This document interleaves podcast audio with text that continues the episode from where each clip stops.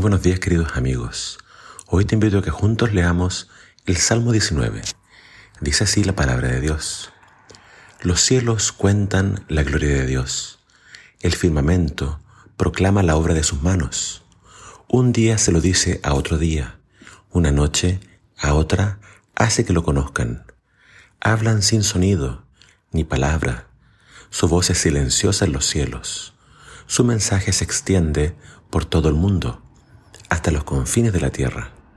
El sol, a quien Dios le puso su hogar en el cielo, recorre el espacio tan resplandeciente como el novio que viene de su boda, tan alegre como el atleta que espera participar de una carrera. Cruza los cielos de un extremo al otro y nada escapa a su calor. La ley del Señor es perfecta, infunde nuevo aliento, sus mandamientos son fieles, dan sabiduría a los sencillos. Las normas del Señor son justas, traen alegría al corazón. Los mandamientos del Señor son claros, dan luz a los ojos. El temor del Señor es puro, permanece para siempre. Los decretos del Señor son verdaderos y justos. Son más deseables que el oro, más que el oro refinado. Son más dulces que la miel que destiló del panal. Porque ellos advierten al que los oye y hacen triunfar a quienes los obedecen. Pero, ¿cómo podré yo saber qué pecados acechan en mi corazón? Purifícame de estas faltas que me son ocultas y líbrame de cometer maldades voluntariamente. Ayúdame para que ellas no me dominen. Solo así podré estar libre de culpa y de multiplicar mis pecados. Que mis palabras y mis más íntimos pensamientos sean agradables a ti, Señor, roca mía y redentor mío.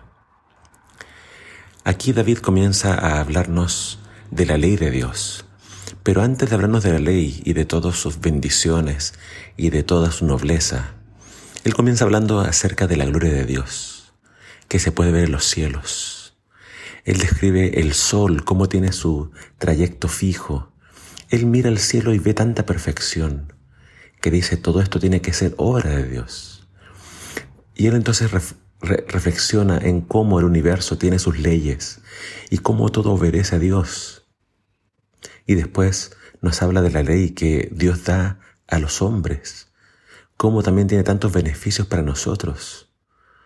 Pero cuando reflexiona esto después, él reflexiona en sí mismo y dice, pero yo soy un pecador Dentro de mi corazón hay tantos pecados que ni siquiera yo conozco. Pero aquel hace distinción en dos tipos de pecados. Los pecados por ignorancia, eh, que uno comete sin darse cuenta. Y también los pecados voluntarios. Él dice, líbrame de pecar voluntariamente a sabiendas. Y él pide que esto no me domine.